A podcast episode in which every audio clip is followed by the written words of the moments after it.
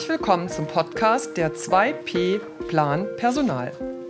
In unserem heutigen Beitrag möchten wir darüber sprechen, wie man Kosten für Fort- und Weiterbildung von der Steuer absetzen kann. Wir begrüßen zu diesem Thema den Experten Herbert Schulte der Steuer- und Unternehmensberatung Dirkes Partner. Herzlich willkommen, Herr Schulte. Sie gründeten bereits 2009 die Schulte Steuer- und Unternehmensberatung und fusionierten 2016 mit Dirkes und Partner. Bei ihrer Arbeit steht der Kunde mit seinen individuellen Beratungsthemen im Mittelpunkt und sie verbinden Tradition und Moderne. Dafür wurden sie 2019 von der SWI Finance Deutschland als beste Steuerberater und Wirtschaftsprüfer nominiert. Auch beim Hamburger Weiterbildungsbonus steht der Mensch mit seinen individuellen Weiterbildungsbedürfnissen im Mittelpunkt. Besonders in den letzten anderthalb Jahren der Pandemie hat sich gezeigt, wie wichtig das Thema Weiterbildung ist. Insbesondere digitale Fähigkeiten sind wichtiger denn je. Wie haben Sie diese Zeit im Unternehmen erlebt, Herr Schulte? Zurzeit ist es sehr schwierig, Fachkräfte zu bekommen. Deshalb bilden wir selbst aus. Denn gute Mitarbeiter sind sehr motiviert und wollen sich fachlich weiterentwickeln. Dies müssen wir gewährleisten. Ansonsten kommen die guten Kräfte erst gar nicht. In Deutschland gibt es übrigens ein Recht auf berufliche Weiterbildung. Mhm. Wir haben beispielsweise extra eine eigene Gesellschaft gegründet, welche Mandanten bei der Einführung der Digitalisierung begleitet.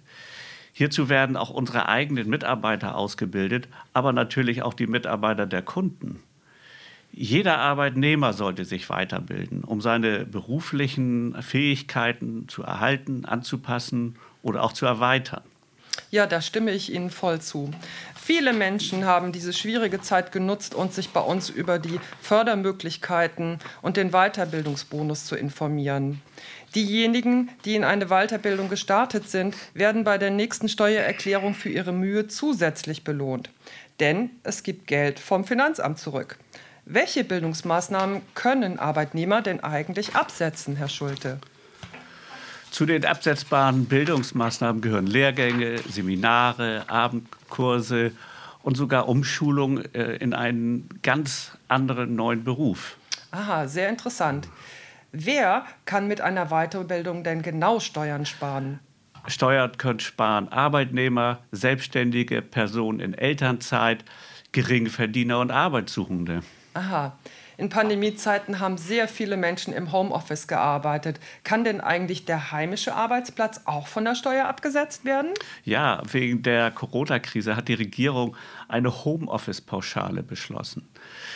Die vollen 600 Euro Pauschale, das sind 5 Euro pro Tag, dürfen Sie allerdings nur abziehen, wenn Sie mindestens 120 Tage zu Hause arbeiten. Kurzum, Sie profitieren nur von der Homeoffice-Pauschale, wenn Sie mit anderen beruflichen Ausgaben, wie zum Beispiel Fahrtkosten zur äh, Betriebsstätte, über den Betrag von 1000 Euro hinzu, über, über den Betrag von 1000 Euro kommen. Mm -mm. Die Homeoffice-Pauschale ist kein Bonus oder auch kein Zuschlag und wird mit der Werbungskostenpauschale verrechnet. Also, jedes Jahr frage ich mich von neuem persönlich, welche Formulare ich eigentlich bei der Steuererklärung brauche. In welcher Anlage können Weiterbildungskosten angegeben werden und müssen die Ausgaben eigentlich belegt werden? Weiterbildungskosten sind Werbungskosten und dazu benötigen Sie die Anlage N. Die Belege wie Rechnungen, Quittungen und so weiter sollen zehn Jahre aufbewahrt werden. Na, da habe ich ja wieder was dazugelernt. Rechnet das Finanzamt eigentlich bei Selbstständigen und Arbeitnehmern die Weiterbildungskosten anders ab? Oh ja, da gibt es unterschiedliche Berechnungsgrundlagen. Für Selbstständige sind Weiterbildungskosten ab dem ersten Euro Betriebsausgaben. Und je höher die Ausgaben, desto niedriger ist der steuerpflichtige Gewinn und desto weniger Steuern sind zu zahlen.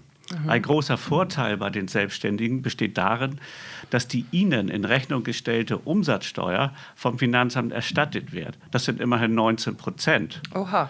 Bei Arbeitnehmern setzt das Finanzamt automatisch eine Werbungskostenpauschale von 1000 Euro an.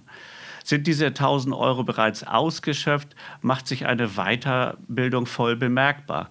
Hat ein Angestellter dann zum Beispiel 800 Euro für eine Weiterbildung ausgegeben und hat einen Steuersatz von 25 Prozent, dann bekommt er 200 Euro zurück. Na, das ist ja ordentlich. Besucht zum Beispiel ein Elternteil in Elternzeit einen Fortbildungskurs auf eigene Kosten, kann es die Kosten auch beim Finanzamt geltend machen. Liegen die Bildungskosten höher als das Einkommen, ermittelt das Finanzamt dann einen steuerlichen Verlust. Und dieser Verlust wird dann mit den Einkünften des Ehepartners verrechnet, wenn der eigene Einkünfte hat und wenn das Paar gemeinsam veranlagt werden. Mhm. Bei Arbeitssuchenden, die ohne Einkommen sind, gilt die Werbungskostenpauschale von 1000 Euro allerdings nicht. Aha. Können Sie uns noch genau sagen, welche Kosten man eigentlich absetzen kann? Ja, sehr gerne. Von der Steuer absetzen kann man Kurs- und Prüfungsgebühren, Reisekosten wie die Hin- und Rückfahrt zum Fortbildungsort. Wenn Sie sich in Vollzeit ausbilden oder weiterbilden, können Sie bei Fahrten zur Bildungseinrichtung allerdings nur die einfache Fahrt absetzen. Dann Übernachtungskosten, beispielsweise im Hotel. Allerdings, äh, wenn Sie eine eigene Miete bezahlen, dann geht es nur, wenn es sich um einen Zweitwohnsitz handelt. Aha. Essen und Trinken außer Haus wird mit einer Verpflegungspauschale berücksichtigt. Arbeitsmittel wie Fachprüf, Arbeitsmittel wie Fachbücher oder Schreibmaterial, Internet- oder Telefonkosten. Auch Berufskleidung oder Werkzeuge, wie zum Beispiel eine Friseurschere, kann man berücksichtigen. Mhm. Und der heimische Arbeitsplatz, wenn Sie diesen für eine Weiterbildung äh, nutzen, indem Sie äh, die, das Gelernte und Erlernte nach- und vorbereiten müssen. Mhm. Wichtig wäre eine Bescheinigung des Arbeitgebers oder anderer kompetenter Stellen, wie zum Beispiel die Handwerkskammer, dass die bescheinigen, dass die Weiterbildungsmaßnahme hilfreich für die Berufsausbildung ist.